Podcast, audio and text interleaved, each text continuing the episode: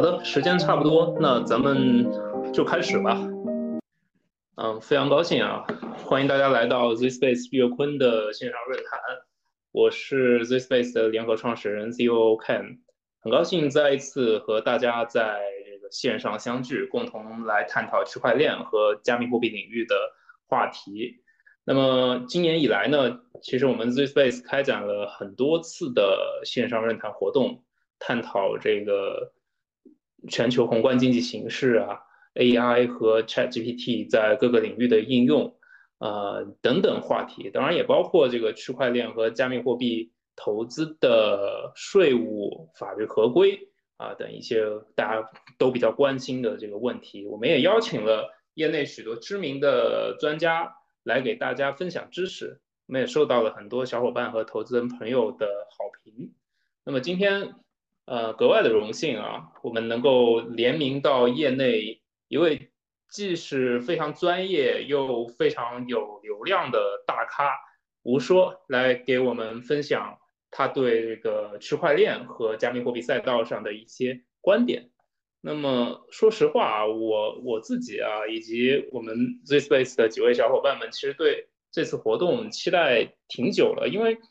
呃，我本人也是吴说的这个百万粉丝之一啊，我经常阅读他这个自媒体上的一些文章，呃，也从中获取到了很多的行业的前沿资讯。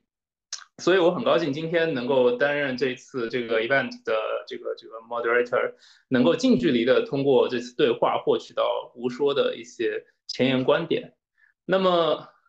按照惯例啊，在活动开始之前呢，我还是用简单的几句话介绍一下 ZSpace 岳坤，因为在座的还是有一些新的朋友啊。那么我们 ZSpace 呢是人工智能解决方案的研究者和提供商。那我们主要在做两件事情，一个呢是把这个人工智能、机器学习领域的一些前沿技术应用到呃金融市场的交易当中，这当然包括传统的，包括这个全球大宗商品的市场，也包括加密货币的这个市场。那么在过去几年的时间里呢，我们是不断的去迭代我们的这个技术，啊，升级我们的交易策略和。呃，交易系统，那么获得了比较好的这个历史业绩啊。那么第二件事情呢，啊，我们也是把人工智能的技术赋能给实体企业啊，通过大数据和机器学习的模型，去实现价格预测和这个商业机会的发现。那么在这个过程当中呢，也是提升这个企业的呃经济效能啊。那么除了上述这两件事情呢，我们也是搭建了一个知识分享的社群，我们定期去推送行业资讯，定期或者不定期的去开展一些线上线下的活动啊。那我们也非常欢迎大家加入，一会儿结束之后，大家可以呃扫二维码加入我们的这个微信群啊。然后我们回归到正题啊，首先，嗯，让我们来欢迎今晚的主咖吴说啊。我想吴说我就不多做介绍了，但还是简单介绍一下啊。就吴说是我们区块链领域的绝对的资深专家了啊。他所创的这个社群和呃媒体矩阵是目前英文和中文世界啊最具影响力的这个区块链媒体啊。全球读者已经超过了这个一百万人之多啊，覆盖全行业的专业人士和投资者。啊，当然也，他也给这个区块链领域做了很多的这个科普和祛魅的这个工作啊。他提供的一些原创资讯和专业报道呢，是很多这个区块链投资人获取信息的一个主要渠道。那么吴说呢，会作为今天晚上主讲的这个嘉宾为我们分享啊，再次表示感谢和欢迎。那么另外两位嘉宾是我们非常熟悉的这个安迪和艾伦士博士啊。那么他们是 ZSpace 的创始人，分别担任 ZSpace 的 CEO 和 CTO。那么安迪毕业于牛津大学，是资深的投行经济学家，也是国际商务学术委员会的学术委员。啊，雪博士是香港科技大学教授，帝呃英国的帝国理工大学博士后，是人工智能领域的顶尖专家。欢迎两位。那么今天他们俩也是提前跟我说过，啊想把大部分的时间都交给吴说，所以他们俩只做这个简单的补充发言就。不主要回答问题了。好的，那我话不多说啊，我们就直接开始我们今天的讨论的话题哈。那么，在过去的一年里面啊，我们其实可以看到全球的区块链和加密货币的监管法规呢是逐步的完善，加密货币的使用场景也是越来越丰富啊，很多商家已经开始接受使用加密货币作为支付手段。那其实包括这个马斯克在内啊，也是多次为这个加密货币摇旗呐喊，也有越来越多的这个传统金融机构参与到这个领域当中。那么首先呢，我想请吴说来从几个维度聊一聊过去一年加密货币领域的几个趋势性变化。首先在技术方面，呃，您觉得二零二三年在技术层面，在这个加密货币和区块链领域啊，包括底层技术啊，这个技术的私密性啊、稳定性啊等等方面？嗯，会不会会有哪些突破性的进展？请跟大家介绍一下。哎，Hello，我我说话能听见吗？嗯，能听见，非常好。OK，OK，OK，对，呃，是这样，就是说，呃，其实二零二三年技术层面有什么突破性的呃进展？其实，呃，这个问题稍微有一点。呃，有有有一点这个有一点 tricky，因为呃，区块链它本身或者说这个加密货币它本身并不完全是一个技术驱动的一个领域，就是比如说我们现在呃回头思考一下这个呃区块链或者加密货币它所所带来的这个新的技术，为这个世界或者说为其他的。呃，领域有什么技术上的贡献？其实，其实你很难说出来。包括呃，包括其实原来我和一些特别知名的学者聊，他们其实也并不觉得比特币有什么这个技术上的一个突破，或者说叫技术上的一个特别创新的地方。它更多的是把，更多的它其实更多的是把技术跟一些。呃，激励机制和金融模型，它呃做了一个特别巧妙的结合，然后形成了一个这个去中心化的这样的一个呃呃货币的这样的一个货币的体系吧。这个可能是它是它比较重要的地方。那这个二零二三年确实也已经过去了呃十个月或者是呃呃呃快十个月了吧？对，二零二三年其实在。呃，如果我们指这个泛技术上的一些呃所谓的进展吧，那么可能是这个一方面是这个比特币的这个呃扩容的生态，它有一些跟呃原来或者说跟原来呃原来也不能说不一样，但但可能让大家看到了一些新的东西啊，其实。其实现在也有多种观点，就是关于这个比特币的生态，包括这个啊铭文或者是这个 BRC 二零啊，以及最近的这个闪电网络的一些进展，包括啊还有这个 RGB 的这个进展啊呃怎么说呢？就是说我们确实看到了很多进展，但是也有一些呃也有一些怀疑论者，他们可能会认为说。这个跟比特币在历史上的各种扩容的进展并没有本质的区别，因为比特币在历史上其实有有很多次的这种关于扩容的呃进展，不管是染色币还是啊曾经的呃呃这个这个分叉的争议啊以及多次分叉的争议啊，其实它解决的都是一个扩容的问题，但是现在的这些方案呢，好像解决的也是同一个问题。呃，就是，但是另一方面，比特币的核心的开发者，他们其实并不支持这种扩容。就是在比特币的这个呃生态中，其实一直它有两条啊不一样的方向啊，就比特币的核心开发者跟比特币的这些最最忠实的啊早期的支持者啊，他们其实是这个，哎，这个视频是不是要打？啊，和这个比特币的这个最早期的支持者，他们其实，呃，他们认为比特币是应该用于支付，或者说是应该作为一种货币，呃，但是也有很多人，他们认为比特币应该扩容，然后比特币也应该承担一些类似以太坊的这样的角色，比如说，它可以在上面发行 NFT，发行其他的加密货币，啊，这个。并不受到比特币的核心圈层的认可，所以这个就导致比特币它在它的基础协议上无法技术上对这些啊这这些需求去做改动，所以导致会有很多的问题，以及这个社区本身对这个事情的共识并不是统一的啊，所以这这个就是比特币的这个今年的所谓的一些进展啊，其实对于它未来的发展还是比较模糊的啊，确定性不是非常的强。啊，另外一个层面呢，那可能就是大家比较关注的这个以太坊的 Layer Two 的一些进展啊，这个它的好处呢，就是它的确定性跟共识性非常强，因为这个 Vitalik 已经基本上把它的未来的方向给画的非常清楚了，而且呃，它作为一个智商跟情。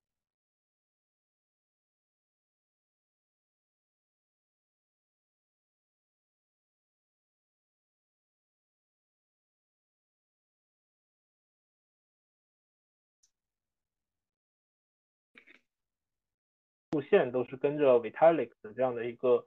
呃指挥棒在往前走啊，所以像今年啊，不管是各各各个这个不同的 Layer Two 的顺利的上线啊，以及这个呃呃几个 ZK 项目的这个 ZK Layer Two 的顺利的上线，其实它的整个过程都是非常顺利的啊，包括以太坊自己啊，今年它其实这个呃也完成了它的这个这个升级。啊，包括它后面啊，应该会在明年年初吧，完成它的下一轮的这个呃比较重要的这个坎昆的升级。啊，这次升级啊，它主要是能够提升这个 Layer Two 的相关的性能啊，使得这个 Layer Two 它的这个呃呃价格变得更加便宜，性能变得更加好啊。这个可能是以太坊的一个啊一个一个这个技术上的一个发展吧。啊，呃。至于其他的一些层面，其实因为今年它主要在一个熊市的状态下，所以其他的一些项目的开发或者说一些技术路线的开发，它呃处在一个相对有一些停滞的状态啊。就比如像像比较过去比较活跃的呃，比如波卡生态呀，或者是啊什么 ICP 啊啊等等的一些。呃，一些叫这个叫非 EVM 链的一些一些一些状态啊，都处在一个叫做这个厚积薄发的状态吧。他们可能会在牛市到来的时候，再啊稍微多做一些自己的工作啊。然后今年还有可能还有就是它这个 Move 的两个这个语言的公链啊成功上线啊，一个这个 Aptos，一个 Sui 啊，这个呃，但是呢呃。呃，其实他们的问题就在于说，他们的这个解决的问题的这个方向方向性都非常的呃单一啊。比如说，他们还是在解决一个性能的问题，或者说呃，或者说在解决一个这个速度啊的问题啊。于是他们其实跟 Layer Two 啊，或者跟其他的呃公链的竞争上，并没有显现出格外的优势啊，而被市场认为可能更多的只是一个。呃，圈钱的工具啊，所以，所以我们在这里就就不做额外的讨论了吧，啊，啊，我觉得这一点我大概就就就就表达这些我以上的看法。嗯，好，总体来说就是比特币，咱们还是围绕这个支付手段开展应用，然后以以太坊的这个生态呢，会有一些突破性的这个进展，那么其他链呢，可能。受困于这个熊市啊，总体来说进展比较小啊。总结起来可能是这么几点啊。那我们雪博士有没有对这方面要补充的内容？嗯，好的好的，谢谢那个，呃，首先的话，因为我最近比较忙啊，谢谢那个吴总能参加咱们我咱们这边的活动。然后的话，因为我一直是在做 AI 这块研究嘛，可能我可以从，呃，就是更广的一个，就相当于计算机领域的一个一个视角来去。呃，讲一下就是我们现在这个嗯币圈或者区块链行业现在的呃最近的一些技术的突破或者所谓的有没有技术突破的问题，呃，就是我自己的感觉实际是跟吴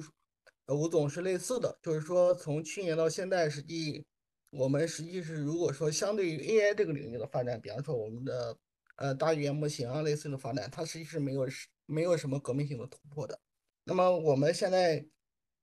基本上在区块链这个行业里面的话，大家还在看几个，呃，已经算是一个很经典的问题了，就是这还是这几个问题，就是这几年基本上还是在这上面，嗯，走来走去。一个就是怎么样去平衡这个速度跟安全的问题。那本来本质上这个东西随后会讲，可能是一个基础设施的问题。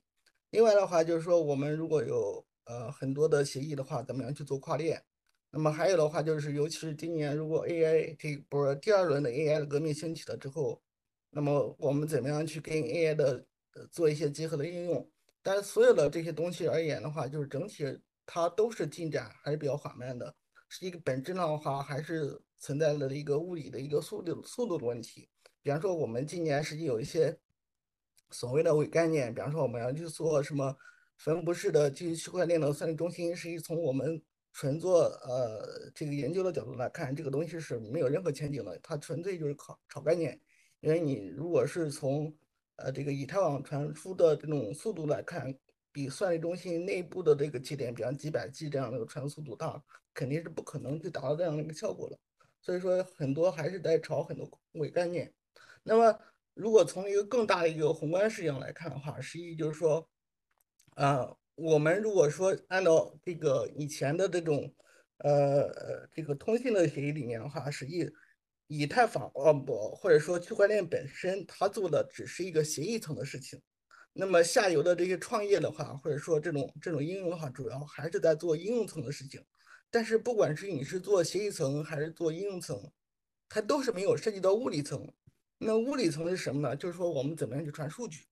那这个东西实际是最根本的问题啊，但是没有没有涉及到物理层的东西。所以说区块链整体实际还是要依赖于整个物理层的突破。那这个突破实际是在区块链行业之外的。那么我们有有有几个点，那么随后可能我们可以展开说。但是现在如果从这个历史的视角来看，我们可能像是在电报这个时代去做各种电报的应用一样，那永远这个东西是有局限性的。那么我们在区块链之外是有几个据点，我们可以看到，一个的话就是说我们的传输的呃数据传输的技术，一个就是通信的技术。一个是压缩的技术，就是数据怎么去压缩的。那么另外一块的话，就是说我们机器学习的一些底层的突破，比方说我们怎么样去，因为我们如果要去，因为区块链的话，一方面是要做金融，另一方面的话可能要做服务，尤其是服务的话，可能前几年一个嗯比较火的概念，当然它已经很快冷下来了，就元宇宙。那么如果说我们要进入元宇宙的话，它不仅是一个记账的功能，它是还是有很多媒体的功能，所以说。呃，如果服务起来的话，肯定还是有依赖于 AI。但是 AI 这一块的话，你比方说，如果说我们要去做分布式的 AI，那本本本质上你是需要联邦学习这种技术。但是联邦学习这个东西的话，最近几年实际也没有一个根本性的突破。那么还回到比方说通信技术，通信技术的话，长远来看的话，肯定还是要依依赖于比较新一代的一个革命性的通信技术的突破，比方说电子通信，啊，这个肯定是颠覆性的、星辰大海的东西。但是现在从未来这目前这几年来看的话，它还是在一个原有的通信框架下去改啊，小修小改。那么所以说的话，它会变快，但是总体而言还是说你不可能去做大规大规模的这种这种服务。那另外一块的话，就是刚才讲的压缩，当你有压缩技术更好的时候，你可以把数据传得更快，也是可以传得更快的，因为你说传输数据量会越来越少嘛。那么这一块实际是我们看到比较大的机会，尤其是今年 AI GC 带来的机会。因为你 AI GC 的本质来看的话，如果说从 AI 来看的话，它是一个编码和解码的过程，encoder decoder。那么如果说我们现在是可以达到很好的一个 AI GC 的效果的话，这说明本质上 decoder 可以做得很好。那么你 encoder 跟 decoder 之间那个 token 呢，就可以做得很小哦，或者说做的很 abstract。那么这种情况下的话，你实际是可以需要比较少的数据去传输比较多的内容，你只需要去把底库这部署到各个终端就可以了。那从这个角度来看的话，实际我们可以带来一些服务性的突破的啊，这个点是有有有这个希望的。那第三点的话，还是联邦学习，但是尤其是从今年，因为 AI 这个呃整体是在 AIGC 这一块这个 focus 的话，所以说联邦学习的人。呃，整整个声音还是降下去了，就是注意力分散很多，所以说到这一块的话，我觉得还是也也是比较沉寂的。所以说的话，总体而言的话，就是短期来看的话，可能的一些突破只是一些增量式的上创新，比方说我们通过一些压缩技术可以把这个东西变得稍微更快一点。但是长期来看的话，可能还是得看我们怎么样在革命性的在这个通信电路上面，比方说我们在电子通信啊。这些东西上面，如果说你真是有革命性的突破，那么我们确实是可以把我们的服务做到一个比方超越这个电报时代的一个应用一样。那么这个的话，可能它是个未来，对，但但是现在还没有看到。嗯，好的好的，感谢水波啊。其实刚才提到了一个更深层次，但是也可能是更容易被忽视的一个东西，就是咱们硬件层面其实还是需要一些，就是物理上的一些突破啊。那么我们从技术谈到应用啊，就是尽管现在技术上其实还是有一些障碍，但是以现在的这个技术来说，至少我们普罗大众看到啊，从应用层面其实还是有一定的啊这个推进的。我们可以看到，至少作为支付这个手段来说，啊比特币它的这个大众的这个接受度是越来越广的。嗯，所以我也想请教一下这个吴总啊，也也请也请您给大家讲讲啊，现在这个。支付的这个应用主要是在哪些方面？那么现在支付之所以越来越能被接受，它是什么样的原因啊？也也将来会有什么样的影响？以及其他的除了支付之外，其他的一些领域有没有其他的这个应用我们可以看到，或者是未来可以预见到的？OK，呃呃，我觉得是这样的，就是说支。付这块确实是目前，呃，这个加密货币领域最大和最广泛的使用之一，啊，呃，主要原因呢，它主要原因呃，其实有两个层面吧，一个层面是啊，这个稳定币它本身，呃的。逐渐非常成熟了，就是不管是它的呃技术，还是它的这个呃背后的这个这个这个公司的呃体系的的中心化的这样体系的完善啊，这个中心化的这样的体系的机构和监管层的沟通的呃变得更顺畅啊，以及。呃，以及这些这些机构，它也变得更透明啊，他们会呃持续的公布这样的他们的审计报告，来让这个用户变得更加的呃习惯于使用啊，呃，尤其在一些这种啊，当当当然我自己也没有亲身去啊调查过，但就是根据媒体报道在。拉丁美洲啊，非洲啊，这种大量的有有有有有他本国人民在在国外这个工作，然后需要往国回回国汇款的这样的啊这样的这样的需求在啊，说稳定币出现了一个非常大的需求啊，然后另外一个层面就是在很多这种汇率比较波动非常大的国家，比如像啊土耳其啊阿根廷等国家。啊，在他们国家，因为呃每天的这个这个汇率波动非常大，所以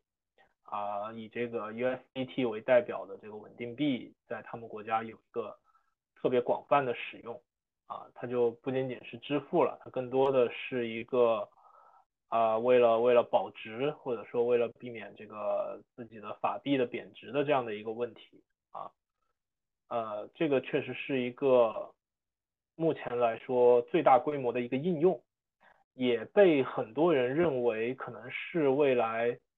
呃，觉得可能会挑战传统体系的一个地方，啊，但是从我个人的角度，我并不觉得稳定币或者说这种支付的发展会像大家想象的那么乐观，呃，因为它存在一个问题，就是说它，呃。当它还比较小的时候，那么可能它它的发展其实是会会比较简单的。但是当它的规模变得越来越大的时候，那么它也会面临很多监管的问题。就是说，过去大家使用它是因为啊，它它比如我不用交税，不用交各种手续费，啊，我可以用来避税，或者是我我我这个速度会比较比较快啊。但是当这个它规模越来越大，它跟监管体系的这种呃融合也越来越多的时候，那么它其实受到的限制也非常多啊，就比如说现在欧洲的这个这个最新的一个整体的加密货币的监管框架叫这个 MiCA，它对于稳定币的很多监管的需求非常多，呃，有些甚至是不是很合理的啊，呃，比如说它规定你每天的交易量到了多少就要停止这个交易，啊，这个其实就还是挺荒诞的一种监管的手法啊，然后包括美国的稳定币的法规，它可能。在明年或者是后年，它也会出台，啊，这样就会导致说，呃，包括现在这种稳定币相关的反洗钱呐，包括一些各种，呃，也会变得越来越复杂，这个确这个履行规则等等，会要求你在汇款或者是在接收款项的时候要填很多的呃信息啊，这这就会导致它的这个支付在它规模越来越往上走的时候。它受到的这个压力也会越来越大啊，这个所以说，呃，目前我们看到这方面确实有一个很广泛的应用啊，但是在它的未来发展的时候，其实也也存在，啊，也存在一些障碍，或者说我们暂时还无法预料到的一些困难吧，啊，我大概这个这一块我就说这么多。嗯其实刚才也讲到啊，就是咱们这个加密货币的应用，或者说是稳定币的一个应用，会挑战到传统的一个金融和支付体系。那么，所以其实全球的金融监管当局也在做一些事情啊。那么今年以来呢，也会看到市场上有些波折，包括之前呃美国的呃证券交易委员会和币安就在这个问题上有一些这个争议啊。但总体来说，监管还是趋于完善的。那么，我想请教一个问题，就是说，我们全球监管部门在进行这个监管规则的设置，甚至进行一些监管处罚的时候，他们主要考虑是哪些这个因素？啊，他们为了防范什么，或者说为他们为了呃这个促进什么什么样的这个发展？呃，我我觉得监管的话，他们核心的话是他们是考虑两个因素啊，目前来说。第一个因素就是税务因素，就是他们不希望你这个事情变成一个啊避税的工具，就包括呃之前像俄罗斯他们的呃当局呃说的，就因为俄罗斯这边他们做事儿说话都比较直白，他们直接就说我们这件事情啊最重要的就是税务，所有的加密货币的机构和个人。啊，你们只需要跟一个单位打交道，就是我们的税务局，啊，但当然这是俄罗斯一些官员的这个这个比较大白话的说法了。但是对于其他国家来说，这个也是一个啊核心的因素，对他们就不希望你这件事情成为他们成为一个避税的工具啊。第二呢，就是一个洗钱的问题，啊，但是洗钱这个事情，呃。它跟这个税务也有一些关系嘛，因为有的人他洗钱可能本身就是为了避税啊，就是所以目前的监管策主要就是从这两个角度来出发，一个就是呃要把你纳入这个传统的这个税务体系来避免你逃税啊，第二点就是说为了避免你用这个去洗钱啊，尤其是一些黑产呐、灰产。这个可能在呃东南亚呀，或者是新加坡呀、香港啊这些地方，可能啊是呃更更更重要的一些吧。然后美国这边可能他会呃侧重一些，因为美国它毕竟是世界警察嘛，所以它可能会比较担忧加密货币用于一些啊这个恐怖主义啊什么的这这这相关的一些工作吧。对，所以美国可能会啊相对来说侧重。啊，这种反恐啊，或者说反制裁呀，啊，这方面的一些需求，我理解主要是这样。嗯，那刚才其实从技术讲到应用，讲到监管啊，把整个这个生态圈大致给了给给了一个大概的这个描述啊。那么在这样的一个环境下啊，您觉得就是加密货币或者说整个 Web 三领域啊，会有哪些新的投资机会？又有哪些赛道我们可以去重点关注一下？啊，我们也可以讲讲啊，嗯，我们现在看到的这个领先投资机构，他们都在投些什么内容？呃，这个其实这个其实很好，呃，对，就像你说的，其实我我来讲有哪些机构、哪些赛道有特点，不如去看看一些领先的这个投资机构啊，就比如像之前这个这个 Coinbase 的这个这个创始人，他发表过一个叫做十十个他自己最关注的领域，这个大家有兴趣也可以去搜一搜，包括包括一些什么链上。生育呀，什么 Layer Two 的隐私啊，全链游戏啊，呃 RWA 啊，这个呃，这个这个这个这种叫做 Flat Coin，就是呃像这种就是就是抗通胀的稳定币啊等等，呃，然后像现在，但是大家可能就是如果是圈外人士，可能会相对不太了解说。呃，哪些哪些值得看，哪些不值得看？可能有的时候因为这个行业，呃，也是这个骗子横行，这个，呃，所以所以可以 多关注关注，比如吴说的这个公众号啊，Telegram channel 啊，Twitter 啊，就我们的内容质量相对来说高一点。然后对，然后包括这个行业比较知名的 venture，像这个叫 Paradigm，他们。呃，投资的一些项目一般也都是走在这个行业啊比较前沿的啊一个一个一个一个一个状态吧。对，呃，其实说嗯有什么新的赛道或者说新的投资机会呢？这个这个其实大家都比较呃也都是在盲人摸象，因为不是特别好猜到或者说预测到，就是。有些人可能提前布局了，但是更多的也是一种运气，并不代表他能够一直布局的。嗯，而且币圈就像刚刚那个呃教授说的一样，其实加密货币这个行业它还是非常特殊，就是它跟人工智能这个行业也很不一样。因为我原来也在呃人工智能的公司工作过，和一些最最优秀的人工智能的专家一起工作。人工智能它其实真正的就是所谓的技术引领了，就是它在历史上可能有好几波的这个浪潮，每一波啊一个技术出现，然后就兴起，然后哎又暗淡下去了，然后哎一波又技术兴起，但是加密货币它这个就很特别，就是它更多的不是技术在引领行业，而是。行业在引领技术，意思就是说呢，它，呃，当这个周期或者说它这个周期当它的价格上涨了以后，那么自然大量的资金或者说大量的这种人员啊，它就会涌入，啊，到那个时候它的因为它的这个比特币或者说呃整个行业的热度上涨，价格上涨，呃以后它自然而然的就会有新的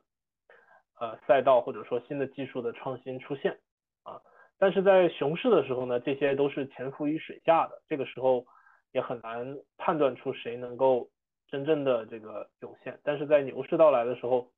这些优秀的赛道呢，或者说优秀的项目呢，它就自然而然的就会出现。它这种出现是是非常的非线性的，就是无无法预测。就比如说像最近这个呃很火爆的这个 Friend Check，Friend 啊 Friend Tech。这个基本没有人预测到它这是一个什么什么鬼项目，它突然就突然爆发了啊，然后就导致整个的这个社交以前就一直大家探索了很久，但是呃没有任何前景和希望的这个 social fi 的赛道突然一下就很火啊。其实我之前也一直在说，我说这个需要一个这个知识星球类似 Web 三的知识星球的一个产品，但其实它也不完全是一个知识星球的产品。就是它还是背后有一些呃经济模型上的创新吧，让大家能够呃呃这个这个在在里面这个玩的比较玩的比较开心啊，所以它就呃引领了一些新的东西啊，对，所以所以总结来说呢，就是说一方面大家如果有兴趣可以去关注一些这些优秀的投资机构啊，比如 Paradigm 啊，Coinbase 啊。他们在看哪些领域啊？另外一方面呢，呃，可能更多的呃还是呃不好预测，需要等到这个牛市到来的时候再再去关注到有哪一些突然嗯，可能出现的这样的一些信号和苗头，对，大概是这样。嗯，好的好的，嗯，讲到了这个各领域的投资啊，我们接下来聊一聊我们 ZSpace 最这个在行的一个呃市场交易的这块儿啊。那我们先回顾一下二零二三年，因为加密货币的整体的交易的市场其实是经历了不少的一个挑战，呃，尤其是在本轮加息周期进入尾声之后，其实市场一直处于一个艰难反弹的一个状态。嗯，那我想首先请问一下这个。水博士啊，呃，因为水博士是咱们这个交易的这个专家啊，呃，我想请水博先聊一下过去一年整体市场的一个形势，以及我们在交易端啊怎么样的这个策略，我们跑出了一个比较领先的一个行情，也可以请水博聊一聊对未来一个策略的一个看法。啊，好的，好的，会考。呃，就是我们过去一年的话，如果从去年七月份到现在的话，实际在去年七月份的话，它是一个低点。它为什么是个低点呢？就是因为去年七月份正好是，呃，或者说到从去年年中到现在吧，去年年中正好是呃 Luna 暴雷的时候。所以说的话，从如果从这个时候到现在的话，所有的加密货币，尤其是主流币，实际都在经历一个恢复的一个阶段。但是的话，就是如果从今年这个整个整体的行情来看，因为从今去年年底到今年初的话，有一波的上涨，然后从今年初到现在，基本上还是在说从一万五的底部，那么上升到这样的一个震荡区间，嗯，整体是这样的一个趋势。但是的话，从我自己个人的判断来看的话，就是，呃，我认为就是在这一轮里，这个牛熊周期里面，熊市已经结束了。或者说，我们已经进入了一个缓慢抬升的一个牛市通道里面，尤其是，啊，刚才那个吴总也讲到，实际，嗯，比特币的发展，或者说它的价格，或者区块链，呃，加密货币的价格，实际是跟技术是没有太大关系的，啊，主要还是受到很多经济因素呀，然后包括一些预期的影响。那么，呃，从现在这个历史阶段来看的话，我们这个预期的影响，主要还是在美国降。加息阶段的结束，那么，呃，这样的话，实际是一个相对来说把这个压力会减少很多，所以说我们认为是在一个呃缓慢抬升的赛道上上面，尤其是等到明年如果减半周期再一叠加的话，可能就会迎来一个呃牛市。那么，呃，回到我们的策略上来看，就是我我们一直在强调的就是我们的策略实际是嗯不怎么去分析短期的呃这个基本面的。因为，嗯，一方面的话，就是基本面实际上，呃，所有的币的话，或者说几乎所有的币是没有什么基本面的，就是除了这种主流的，像，呃，比特币啊，然后以以太坊啊这种。但是的话，因为我们，呃，不是从基本面出发去执行交易的，就是我们所所有的交易，呃，都是基于一个大数据的策略，就是概率的策略。那我们所奉行的一个原则的话，就是我们可能做一万多一万次交易。我们只要保保证我们赚钱的时候赚的钱比亏钱的时候，呃亏的呃亏亏的那个多要要这样的话我们就能保证我们在长期是赚钱的，而且的话我们是不做牛熊判断，就是呃如果它是牛市的时候我们自然会做多，啊如果它是熊市的时候我们自然是会呃做空。那第三方面的话，因为我们不会做单一币种的的一个押宝，就是说我们会。我们会做几百个币种的同时的跟踪，所以说这个东西更降低了我们对于基本面分析的一个需求。呃，所以说通过这些就是基于大大量的交易的大量的币种的，呃，然后多个呃时间窗口的多个时间周期的这样的一个策略的一个一个一个一个叠加吧。然后我们实际总体而言的话，我们的策略还是呃比较稳定的。嗯，如果说从去年的年中到现在的话，啊，我们大概的收益率应该是在百分之四十多。那么从今年初到现在的话，我们大概就是是一个相对来说是一个比较持平的一个啊收益。那么所以说的话，就是但是的话，因为我们讲到嘛，就是可能后续的话是一个呃抬升的一个阶段，所以说我们现在都是在布局，再去呃再去往往里面去啊布局下一轮的一个一个一个时间窗口。那么总体而言，我们还是比较乐观的，而且我们乐观的点在于，我们是以，呃，即使到下一个牛熊周期的一个牛市的顶点，那么我们也不存在一个退出的问题，因为它如果呃暴跌的话，我们自然会做空。所以说的话，就是我们呃呃总体而言就是做一个长期投资吧，大概是这样一个逻辑。对，嗯，好的。呃，雪博的整体的判断就是现在其实已经是一个熊市尾声、牛市开启的一个呃序幕期啊。那么呃，其实这里面。很重要的一个原因就是我们看到美联储的整个加息周期进入了一个尾声。嗯，关于美联储加息的这块儿，我想请安迪来补充一下，因为安迪是是这个研究长期研究美联储的这个经济学家。呃，请安迪来讲一下，就是美联储啊跟我们这轮牛熊周期的切换啊之间的一些逻辑关系。啊，好的，能听到吗？啊，能听到。OK，呃，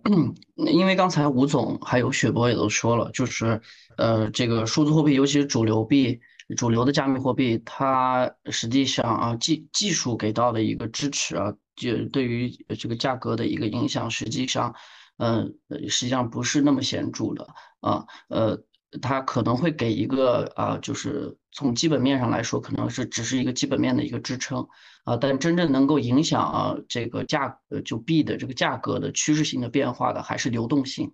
啊，所以流动性那就取决于啊美联储的一个政策，对吧？因为我们看到上一轮的话，呃，之前我们也经常讨论过，上一轮的核心啊，就是关键在于这个美国的 Treasury 财政部啊，通过转移支付给。家庭部门，那么使得家庭部门呃拥有了这个超额储蓄，那么家庭部门新增的超额储蓄，它就会把一部分来去炒币啊，这是上一轮的一个基本的基础啊。那么这一轮的话呢，就是说我们现在就是来看，就是随着美联储加息到了尾声以后，呃，我们觉得就是明年可能到明年的年底，呃，我觉得呃会有一些实质性的就是降息的这个这个。啊，落地啊！但是在这个期间呢，就是一个很重要的，就是如果我们去看菲利普斯 curve 的话，菲利普斯曲线的话，那菲利普斯曲线呢，我们现在就就认为，就是通胀现在已经啊经历了什么呢？就是从它这个最陡峭的，呃，这个这个这一段部分已经过去了。现在整个这个曲线是由陡峭向平坦过渡，呃，陡峭向平坦过渡的这个过程当中呢，呃，那么过去在陡峭阶段，它的特点是什么呢？啊，就是你怎么样加息啊？啊，你只要牺牲掉一点点的失业率啊，失业率呃是是很难起来的啊，你只牺牲掉一点点的失失业率，然后你的通胀啊就就就可以往下降，对吧？就从比如说我们过去从呃这个美美国的通胀从五点多一直呃滑落到四啊，然后到这个过程当中，我们可以看到它整个失业率没有涨多少，三点五到三点八啊，那么再到下一阶段。啊，就是这个，我们讲到这个菲利普斯曲线的曲度凹陷阶段，呃，过渡阶段，这这个时候变成什么呢？就是通胀会慢慢，呃，这个下滑的速度会放慢，呃，这个下滑速度会放慢，但是呢，呃，这个失业率，就是你要想让这个通胀继续往下降，你必须要牺牲掉更多的失业率，也就是说，呃，就基基本上根据就是我们一个测算的话，就是说你你失业率必须要涨到四点二到四点三的水平。啊，这样的话你才能让把这个通胀打下来，打到多少呢？打到差不多二点八、二点九的水平，啊，所以这就是我觉得明年的一个基本。就为什么是二点八、二点九呢？因为这是美呃，这是那个 IMF 呃给的一个预测，呃，就是我们假设如果到到这个阶段，那么在这个过程中，如果你观察美美美联储过去一九八零年以来它的所有的变化，就是这个菲利普斯。曲线啊，由由陡峭向平坦过渡的这个区区间叫曲度区间的变化，这个这个这个曲度过渡的这个区间之内啊，美联储都是由阴转鸽的啊，虽然它可能不会有实质性的降息的落地，但是立场上啊，就是我们经常讲的 monetary stance 上立场上，然后票委的这个啊这个这个美联储的票委啊投票的这些人，他们都会。有一个态度上的变化，这也是为什么我们最近看到美联储里面有有很多啊啊，比如说达拉斯联储啊，包括啊几个有有一部分的票委现在开始态度上已经开始由阴转鸽了啊，所以呢，呃，这个总体来讲，这是肯定是利好数字货币，因为数字货币的核心还是为什么今年是是熊市嘛，没有流动性嘛，但是有流动性的话呢？呃，我觉得我们可以想一想，就是呃，如果有流动性的话，流动性预期会呃会变化的话，这个实际上是我觉得啊，就是从比特币来说的话，它会很容易涨起来。啊，你看一个 BlackRock 的这样的一个消息啊，呃，就它的一个对于近期比特呃这个比加密货币的一个市场价格的一个支持和推升，它都有这么明显的一个一个一个 event shock，对吧？呃，那么就如果是真的预期发生了一个非常一致性的转向的话，那么我想整个的这个呃流动性的方向会发生变化啊。那么这个具体的这个这个呃这个变化说白了就是呃。呃，由于你的短期实际利率的预期呃下降了啊，所以呢，同时通胀中长期的通胀预期下降了，这两股力量会导致啊，会导致呃你的收益率呃名义收益率的这个下降啊，名义收益率的这个下降，实际上就会带来更多的流动性，更多的流动性带来以后，那么就会有部分就会产生部分的外溢效应，然后进入到这个市场里去啊，所以说呃下一轮的这个。呃，我觉得牛市吧，啊，跟上一轮的不同在于，下一轮牛市可能是由货币政策主导的，上一轮的牛市是由财政政策主导的，这是一个区别。嗯，好的，谢谢安迪啊，刚才非常详细的从美联储行为的一个底层逻辑来解释啊，为什么接下来呃我们可以看到一轮这个牛市的这个起点。那么我也也想请吴总啊来。简单的补充一下，您对过去一年加密货币市场走势的一个整体的回顾和看法。那么，您觉得主要是什么力量在主导啊？过去一段时间的交易行为和投资行为？呃，过去一年主要是什么力量主导投资行为？呃，过去一年。过过去一年，因为相对来说还是处于一个这个牛这个熊市的一个一个这个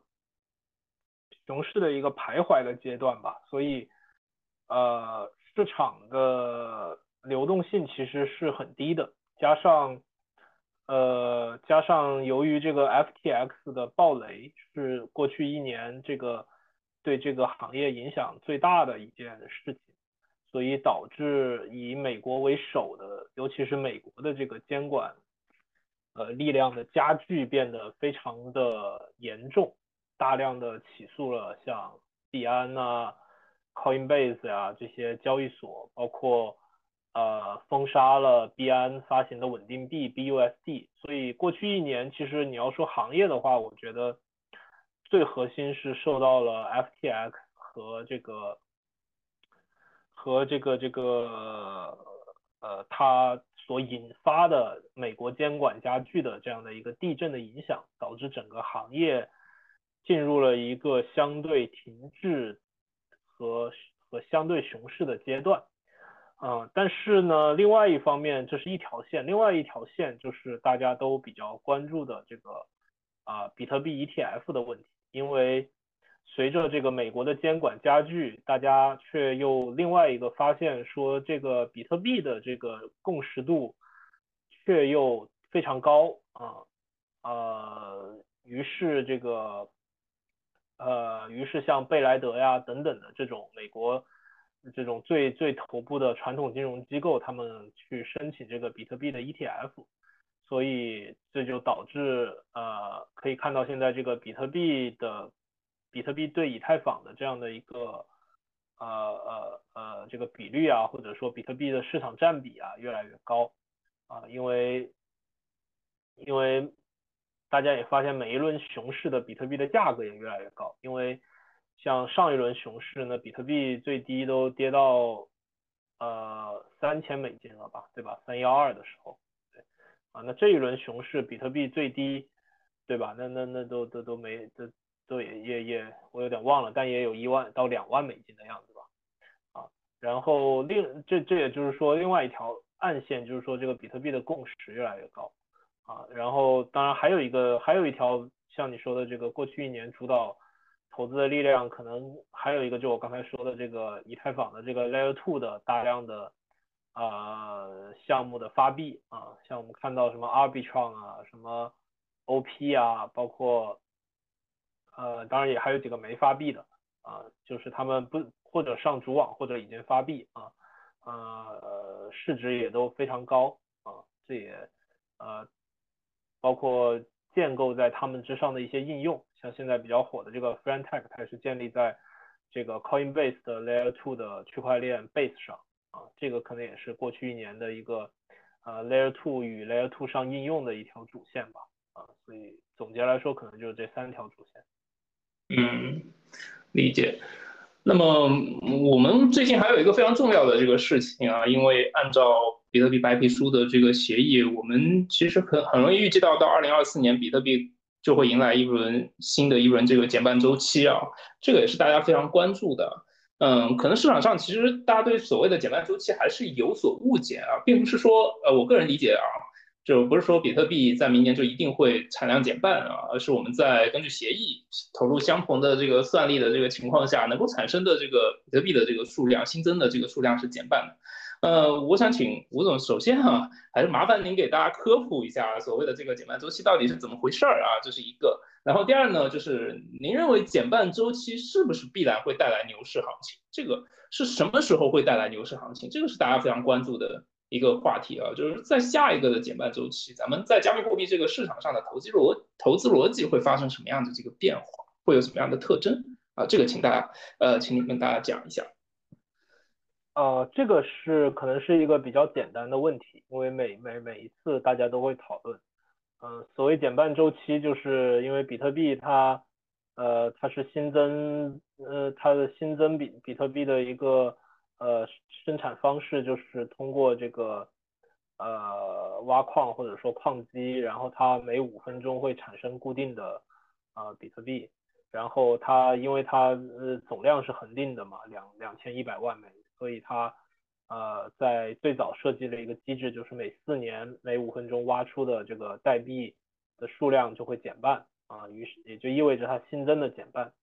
呃，但是呢，随着它的这个，它在早期可能影响非常大，因为早期它总的市值很小。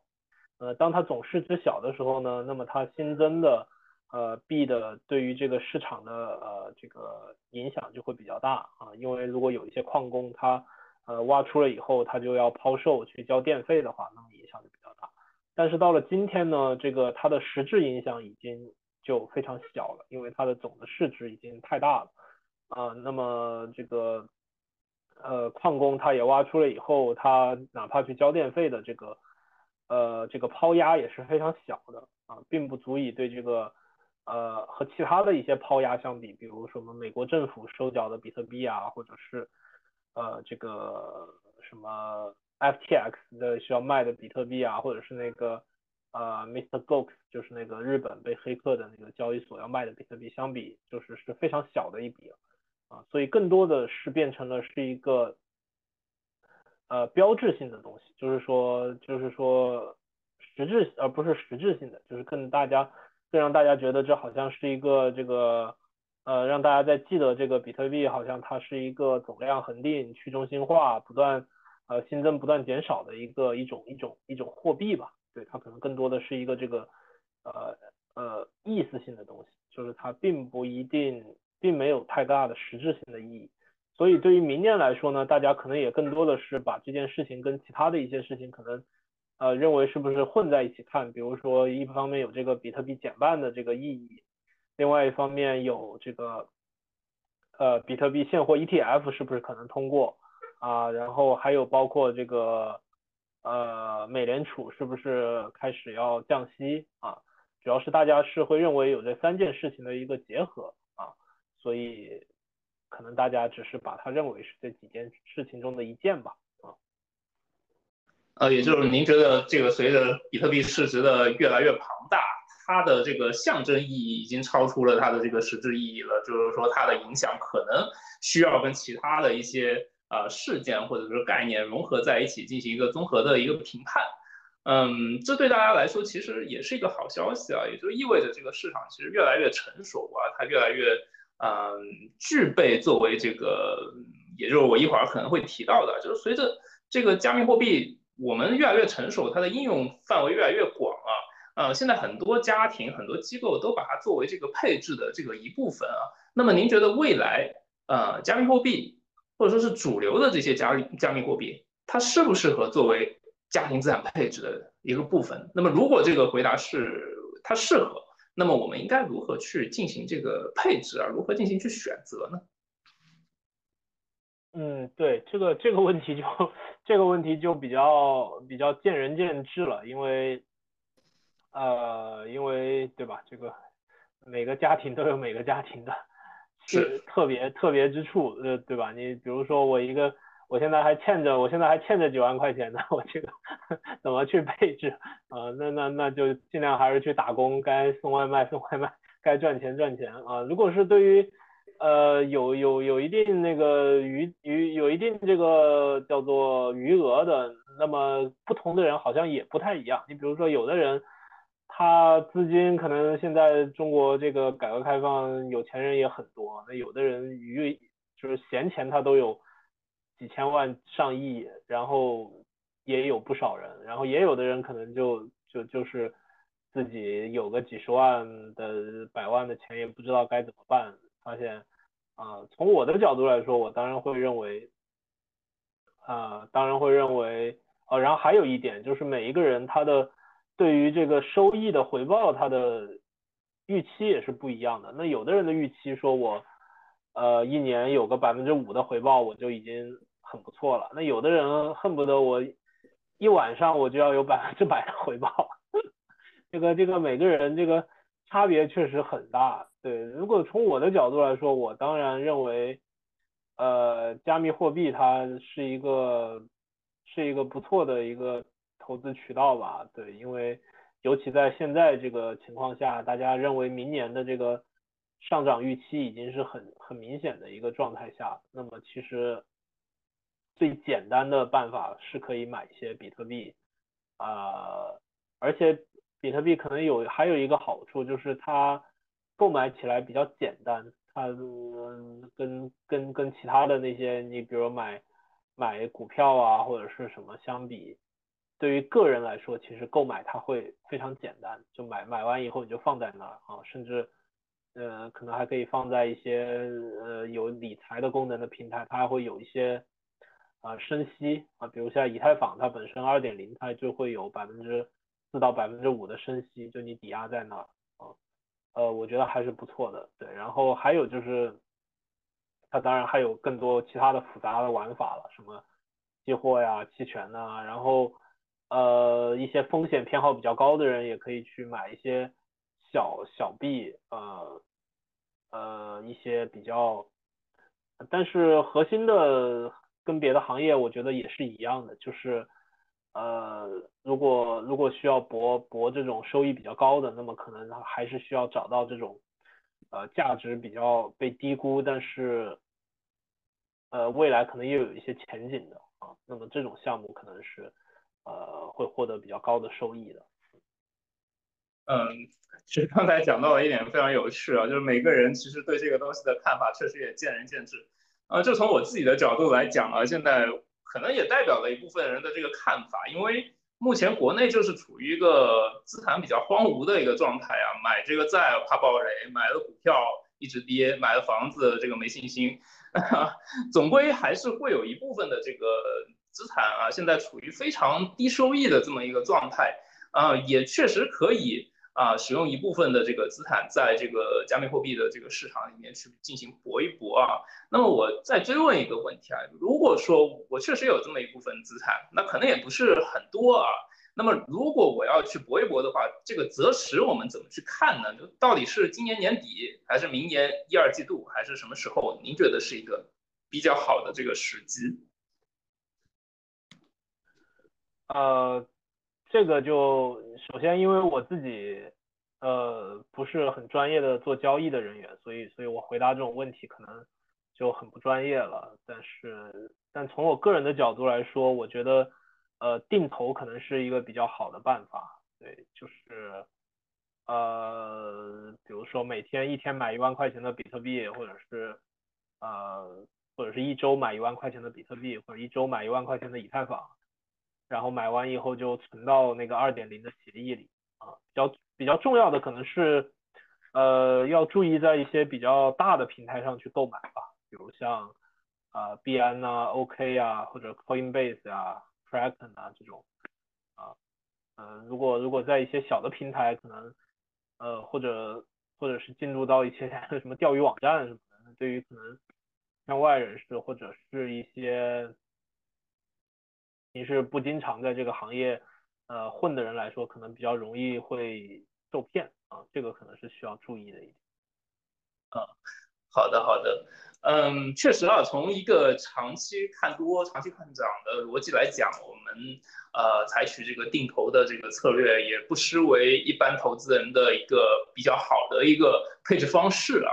那么还有一个问题，我现在非常关注的，可能接下来想请教一下安迪啊。嗯，我们看到这个全球宏观经济形势也是在不断的处于一个变化当中。而且我们同时也看到地缘政治啊，也是加速的这个变化，也是加速的复杂化。因为上半年我们看到俄乌冲突，那么现在又是巴以，是吧？那么这一系列的这个冲突和演绎，对整一个这个加密货币会有怎么样的这个影响？呃，请安迪来先聊一聊这个话题。哦，呃，好的，听到吧？嗯，能听到。OK，呃，就是就像我刚才讲的嘛，就是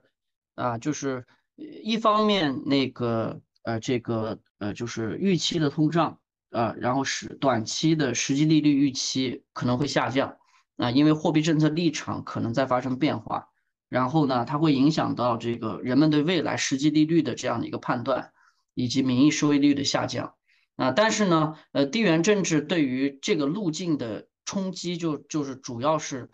主要是呃通过什么样的冲击呢？主要是通过这个 risk premium，就是啊风险溢价来冲击的。就地缘政治它最大的，由于它的不确定性和它的供给侧的这个外生性，所以的话呢，它会给给到这个，比如说你的这个通胀预期，呃和实际利率预期它带来的，比如说实际呃风险溢价和通胀风险溢价，它会带来一个提升。如果风险溢价提升的话，啊，那你另外一端的这个实际利率预期是下降的话，它就对冲掉了，啊，所以的话呢，就是最后就导致了啊，你这个流动性，那实际上这个外溢效应对市这个加密市场的这个这个利好就会被冲淡。但是很多人说这个数加密比特币啊，呃，这个这个呃很像黄金，对吧？就是这个比特币是这个呃币里面的黄金，然后有已经。有一部分人也把它视为另类资产，一部分人被把它视为黄金。但是我们发现那个特点是什么呢？就是比特币啊，那在过去的两年中、三年吧，啊，就是呃这个呃从牛到熊，从然后到现在的熊市周期，呃，就是从上一个周期来看的话，它是阶段性的跟黄金的走势是一致的啊，尤其是在你牛市的时候。呃，相对来说的话呢，它跟黄金的那个走势，啊，包括这个这个呃，有一些阶段性的时时间啊，它跟黄金的走势是类似的，呃，但是你从今年的这个情况来看，它跟黄金的走势是相反的，啊，所以的话呢，就是说它为什么它还是没有完全具备这个避险资产？呃，这这这种就是完全没有具备这个避险资产的这个特性的。我个人认为，就是说或者另类资产，就像黄金一样的这种避险特性的，啊，我个人认为是它的美元化没有做得很好，呃，它的就是我因为过去我们都认为就是数比特币最终的一个路径就是说，呃，接受美国的监管嘛，然后美国监管把数字货币，呃，尤其是比特币 BTC，呃，我们讲到把这个呃这个比特币给美元化，美元化了以后。啊，实际上它跟电子美元没有什么区别了。那在这种情况下，它就存就有比较好的避险性。呃，但是这条路走的非常艰难啊，就卡就卡在了，我觉得就是在监管层面也好，当然七七八八其他也有一些问题啊。呃，所以在这个过程当中，它并不是完全的美元化了啊。另外一个问题就是说，在这个过程当中，呃，其实。更多的是新兴市场愿意持有这呃呃比特币。我们知道新兴市场实际上大大部分对，包括发展中国家，它对这个比比特币的这个态度相对是比较友好的，对吧？呃，但是呢，我们我们看到的就是，无论是巴以还也好，还是乌俄也好，大多的地缘问题现在都出现在第四第三世界或者说是新兴市场。那在这种情况下呢，这种啊，它这种这种风险溢价啊，就带来的这种这种冲击。会被放大，所以呢，它会压低啊，再加上你你你你你之前呃美国的持续的这个高利率水平，对吧？合一利率水平很高啊，这这样的一个一个情况，所以两个这个风险溢价和这个实实际短期利率的预期比较高。呃，这两股力量啊，是集中就作用到了你的数字货币上，所以你很难起来，流动性也很难起来，啊，所以这也是为什么啊，我们可以看到名义的收益率很高，直接传导到债券市场，对吧？债券市场美债长期美债很高，对吧？就是整个，所以这就是一个，其实就是一个原因了啊。然后，嗯，其他的话就是说，关于地缘政治这个本事件本身的话，就是说。从长期的角度来来说的话，地缘政治对整个金融市场而言，它都是一个呃，就是一个一个倒 V 字形的冲突的，呃，就是哪怕是在就是呃非常强烈的，就比如战争啊这种问题，它的持续时间一般不会超过二十四个月，啊，这是从就是过去从一九零零年以来一百年来啊，就也这个这个我们看到的地缘政治事件对于嗯这个全球的 portfolio 的一个一个影响，啊。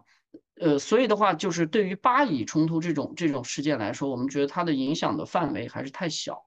然后的话，它也没有演化成一个非常大的呃这个这个这个呃这个主要经济体啊区域间的这样的一个冲突。所以的话，呃，就目前来看的话，呃，我们认为这种冲击啊是是是是不是很显著的？对于加密市场来说，对，理解理解。一方面，这个呃冲突。啊，让大家产生了一部分的这个避险情绪，大家都会去寻找一些安全资产。但是另一方面，呃，我其实觉得把这个加密货币作为一种安全资产，其实还是有一定的路要走。因为至少，呃，多多少少，这是加密货币它作为安全资产的一个前提，它币值必须得保持一定的这个稳定性。而现在，其实以现在的这个币值波动之下，我觉得它跟黄金比起来，多多少少还是有些缺陷啊。那么这个问题，我也同时想请教一下吴总啊，您怎么理解啊？这个经济形势的演绎啊，地缘政治格局的变化，它对整个加密货币，它会有什么样的影响？呃，就是这个比特币的，毕竟它诞生的时间就这么短暂，只有这么十几年。呃，它也经历了一个变化，比如说它某一些时间可能被认为跟黄金类似，但是在最近这么个五五五五年左右的状态，大家会认为它跟呃纳斯达克或者跟之前甚至有一个所谓的特斯拉曲线，就觉得呃比特币跟特斯拉的股价其实是一个高度高度绑定或者说关联度非常高的一个状态。啊，那么整个加密市场又是跟比特币是高度绑定的，啊，至于地缘政治，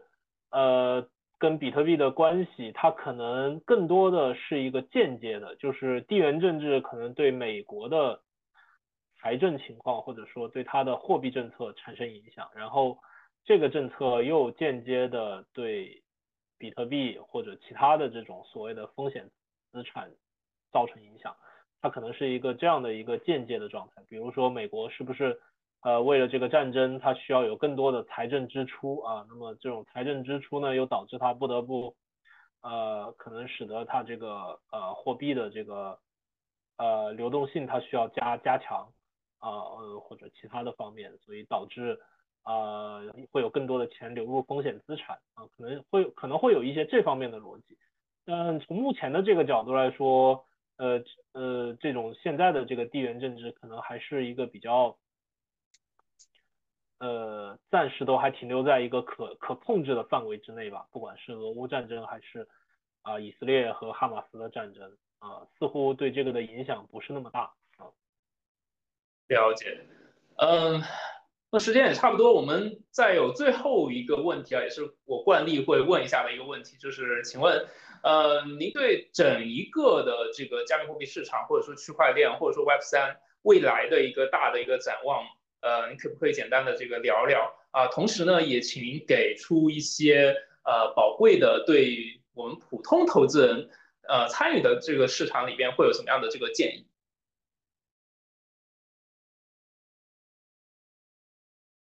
哦哦，是是我我来说吗？呃，对对对，是。哦，好的好的，呃呃，您呃，你的意思是说对这个普通投资人有什么建议？就是对，以及整个这个市场会有这个怎么样的展望呢？呃呃，就是呃，这是两个问题。首先，对于普通投资人来说，我觉得呃，加密货币这个市场肯定还是一个很有韧性的市场啊，它可能。呃，它跟人工智能会有一点不一样，就是，就是它毕竟有一个比特币这么一个东西，它是这个市场的一个很坚实的一个一个底部，就是，呃，不管这个风云变化吧，但是比特币它的这种，呃，很坚实的一个这种这种这种存在，已经是这个世界所不可避免的了，嗯，所以，呃，我是觉得普通的。读者可能或者说投资者可能更多的呃可以去阅读一些基本的材料。如果真的呃喜欢或者说信仰这个行业的一些基本运转的逻辑，那么你可以啊做一些投资啊。如果呃并不信仰的话，那么可能就是其实也不一定有必要去参与这方面的投资啊。然后呃因为它还是一个。比较特殊的一个一个一个一个领域吧，对。然后另外一方面呢，就是在投资的过程中要小心一些这个各种诈骗呐、钓鱼呀，呃，各种手段吧。因为因为它这个行业它很多时候是去中心化的嘛，所以它没有那么多呃没有那么多监管或者是什么手段，所以也存在很多这种负面的东西啊。这个可能是对于普通投资者来说。呃，需要额外注意的，对这个，哪怕是一些呃行业的早期的大佬，或者是一些很特别有名的一些，甚至比特币自己的 核心开发者什么的，都会被莫名其妙的这个这个黑客盗掉一些币啊，盗掉一些钱什么的。对，这个可能也是呃去中心化所不得不付出的一些代价吧。啊，就是呃以，就是比较极端的这种自由主义了。啊，然后对于行业的这个未来的一个展望来说呢，我觉得，呃，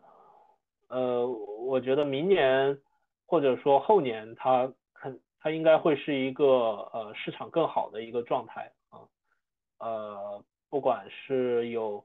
呃像刚才说的这几件事情的一些叠加啊，会导致这个行业啊会变得更好啊，然后呃，另外呢。呃，一些，呃，一些一些，但是，呃，一些监管层面的东西呢，也会导致这个行业，呃，也会在变得规范化的同时呢，可有可能也会失去一些活力啊。就是这个事情怎么能够平衡住，可能也是我们大家需要共同去呃努力的地方吧。就是这个加密货币这个行业，它，呃，但是归根结底来说呢，它最好的一个地方在哪儿？就是。很多人会强调一件事情，就是它是一个每一个人都可以参与的，只要你对它感兴趣，或者说对它呃很有兴趣，那么你你谁都可以去参与。你现在你也可以变成一个比特币的开发者，你现在你就可以去提交，或者是你你也可以变成一个以太坊的开发者，或者你也可以变成一个呃他社区里的管理员，可以主动的去申请啊，或者是。就是说，就是说，只要对他感兴趣，那么会很容易的参与进来。而你同时参与的过程中呢，又会获得他的很多的这个收获。比如说，他这个项目未来空投的时候，如果你在过去的有有有很有很多的参与，那么可能也会获得很丰厚的利益。这个是这个行业一个我觉得非常好的地方，就是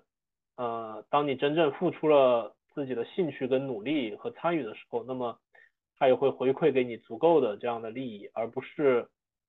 呃，而不是没有合理的回报啊，这个也是一个比较重要的事情。对，这个也是这个行业的能够继续存在的它的一个比较重要的活力的源泉吧。啊，就是大家很容易参与啊，然后啊也很容易从你的参与之中获得一些回报。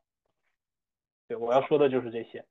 好的，好的，非常感谢吴说，也非常感谢安迪跟雪博啊，今天围绕加密货币和 Web 三的一些发展趋势啊、市场交易等等问题做了非常有价值的分享。当然，我们时间很有限，我们今天只能聊一些偏宏观的话题。呃，如果大家对这个行业感兴趣、有信仰，呃，那我们要怎么做呢？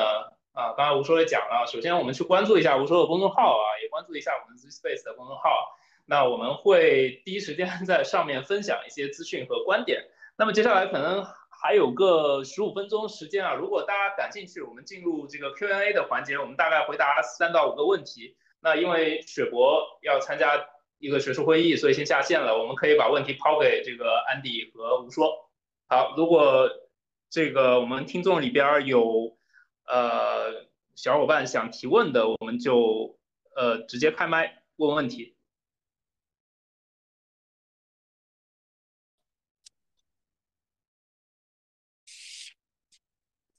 前两天那个桥水做出了一个预测，就是认为这个美股将要开始比较大的回调，它是根据那个债券的曲线的那个信息。请安迪给解释解释吧，对未来也看看，因为刚才你说了一些这个流动性的情况，但是这个桥水的观点可能跟您刚才说的是相反的。呃，您您您您再说一下怎么了？就是怎怎怎么了？呃，桥水说什么观点了？我看一下啊，我怎么铺出来给你？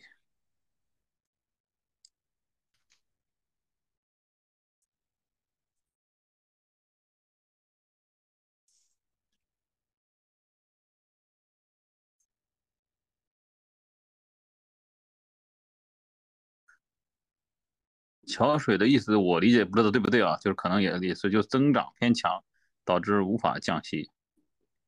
债券利率还是需要上修。啊啊啊呃，这个是现在有有很多呃那个 hedge fund 有有的一个观点啊，呃，这个观点跟我刚才说的不冲突呀，因为我刚才说了，就是我们现在马上要进入菲利普斯曲线的这个。呃，由陡峭向平坦转移的这个曲度区间，在曲度区间之内的，它的特点就是什么呢？就通胀，呃，不容易下来，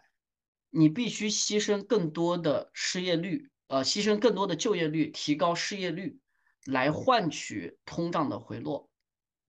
就是这个这个区间内，它的特点就是这个，也就是说，失业率一定会往上的，在这个区间。但是这个失业率往上，你怎么样让失业率往上呢？那不就是保持这个现有的这个 restrictive 的这个这个利率，对吧？合意利率啊，限保保证它这个限制性水平维持在现在的一个高利高更高的一个水平上。这个话说白点就是说，就是维持高利率啊。但是只要你维持高利率的话呢，呃，我我说了嘛，信贷的扩张就会收缩，因为。IMF 最新的这个呃这个呃 Lending Survey 已经显示嘛，美国的这个信贷结构已经出现了一定的问题啊，所以的话呢，在这种状态下，那么呃美国的经济活动会走弱，美国经济活动走弱，呃失业率一高，通胀才能下来的更多，直到你把通胀打打到三以下，打到三以下了以后呢，这个时候就呃我说了嘛，就是实际的行动可能要在明年年底，就是。呃，这个时候就是有这我说的是实实际的降息可能会发生在明年年底，啊，但是呃，它的好处是什么呢？就是在这个过程当中，越会有越来越多的票委和联储官员支持鸽派，就是开始转向了，就是它这个预期会开始对数字货币也好，对于呃某些市场也好，它是利好的，啊，就就是这个意思，对于债债市也好，就是。总体来说，这这个这个这个，就是说，它它它需要一个时间去过渡，啊，就这意思。那个那个供给方面，供给方面，那个美国财政部发行期限要从短期票据移向长端，私人部门承接力量就跟不上了，那会发生什么呢？呃。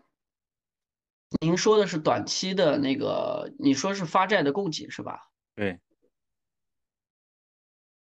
这就这跟你刚才说的这个流动性的预期啊，就还是还是我们理没理解了。你讲的这个都是短期问题，因为这个问题早就出现了，就是你你这个问题一个月前就出现了。嗯。啊，所以问题就是，首先不加息了呗，暂停加息。对吧？就是这就是市场现在给的观点嘛，就是你你停，这就是为什么越来越多联储官员说暂停加息，保持高的利率水平不代表要一直加息，保持高的利率水平可能就是再加一次息就停了，不加了，啊，就这个意思。然后先降预期，就先做 forward guidance，把前瞻指引，把预期给做下来，预期做下来了以后再去降息，因为美国也撑不了多久，因为现在的债息水平太高了。所以的话，迟早要降的。你只有降下来，才才才有流动性，这是肯定的。不然的话，我觉得也撑不了多久。因为美国经济肯定是见顶了，现在。谢谢，我没问题了。啊，谢谢。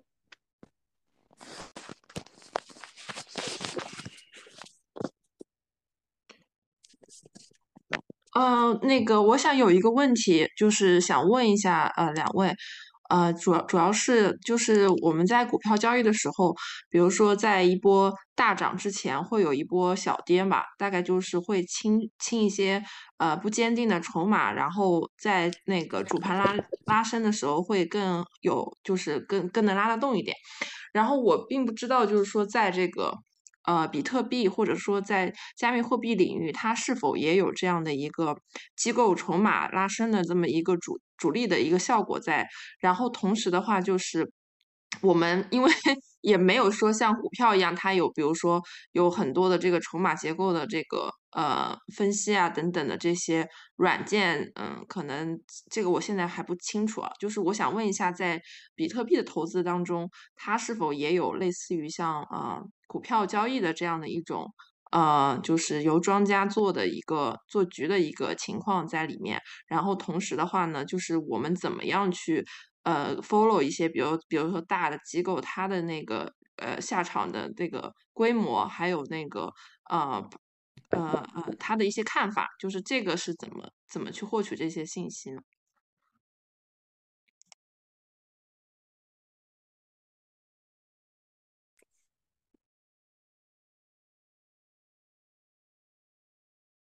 呃，吴总可以来回答一下这个问题吗？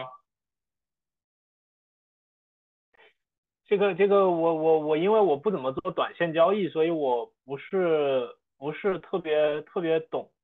懂这件事儿。呃，但是一般来说的话，在上个牛市的时候，大家可能会比较流行去看看 Nansen 啊，或者一些这种链上数据分析的公司，就是呃。他们会提示有一些大额的交易，或者是一些标记为比较知名的一些机构，他们的呃他们的一些交易的动态，因为很多都发生在链上嘛，所以所以他们会标记出来，这是一方面。然后另外一方面，呃，但是这些数据标记的数据，它有的时候也会有一些问题，尤其当它被标记了以后，那么这个这个信号的主人，他可能也会。呃，他可能也会比较注意的去去去去躲藏啊，或者使用一些新的地址啊，对，所以可能这个是我我能够提供的一些小的建议吧，就是在上个牛市的时候，大家会比较流行去看一些 Nansen 啊，或者是一些链上数据的一些警报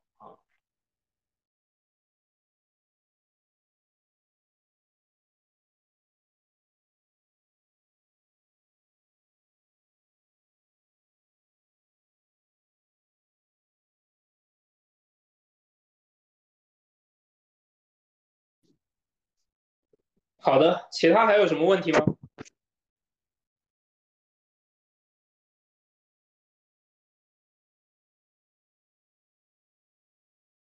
嗯，如果你好，我有个问题想问啊，请说。因为对，因为我们现在同时在做黄金的投资和比特币的投资，就我想请问一下，在包括在加息这个情况下，甚至包括现在巴以冲突会制造出一种人们避险的心理的情况下。然后的话，你们这边觉得话是投资黄金和投资比特币的这个比例是怎么样去做一个合理的分配呢？你们这边有没有什么建议？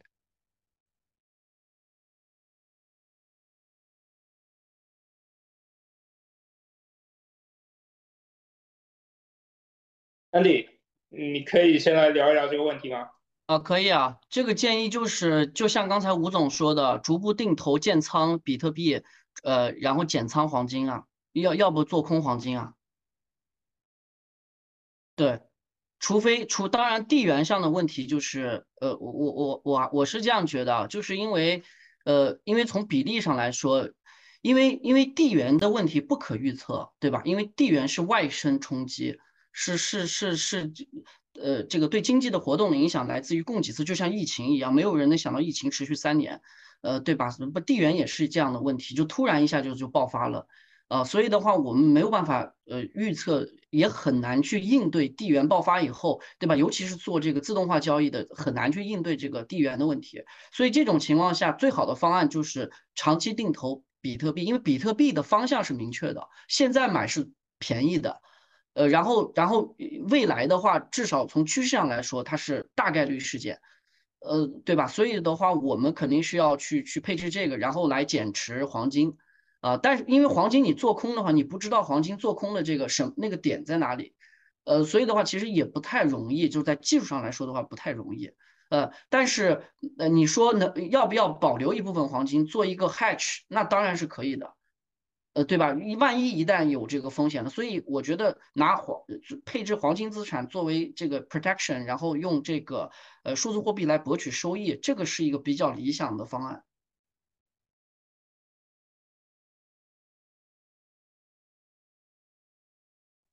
好的，好的，谢谢，谢谢。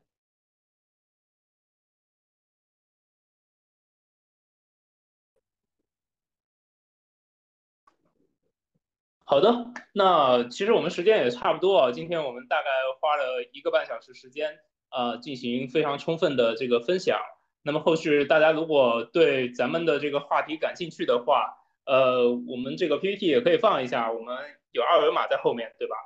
呃，大家可以扫二维码，对，加入我们的这个群，呃，关注我们的公众号，加我们的这个群啊，呃，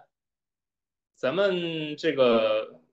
工作人员小伙伴能不能把我们的这个群二维码也发在上面？这个好像是一个这个公众号的一个二维码，是吧？如果我们能把群二维码放在上面，因为刚才呃有人私信有人私信我啊，说能不能加我们的这个群？当然我们非常欢迎啊。那也希望在群里的这个小伙伴，我们能够呃经常性的来开展一些热烈的讨论啊。好的，那今天就非常感谢大家，我们的这次 event 就到此。结束啊！再一次谢谢我们的吴说吴总以及安迪还有雪博士啊！谢谢大家的参与，谢谢。好，谢谢大家，谢谢大家，谢谢，谢谢吴总。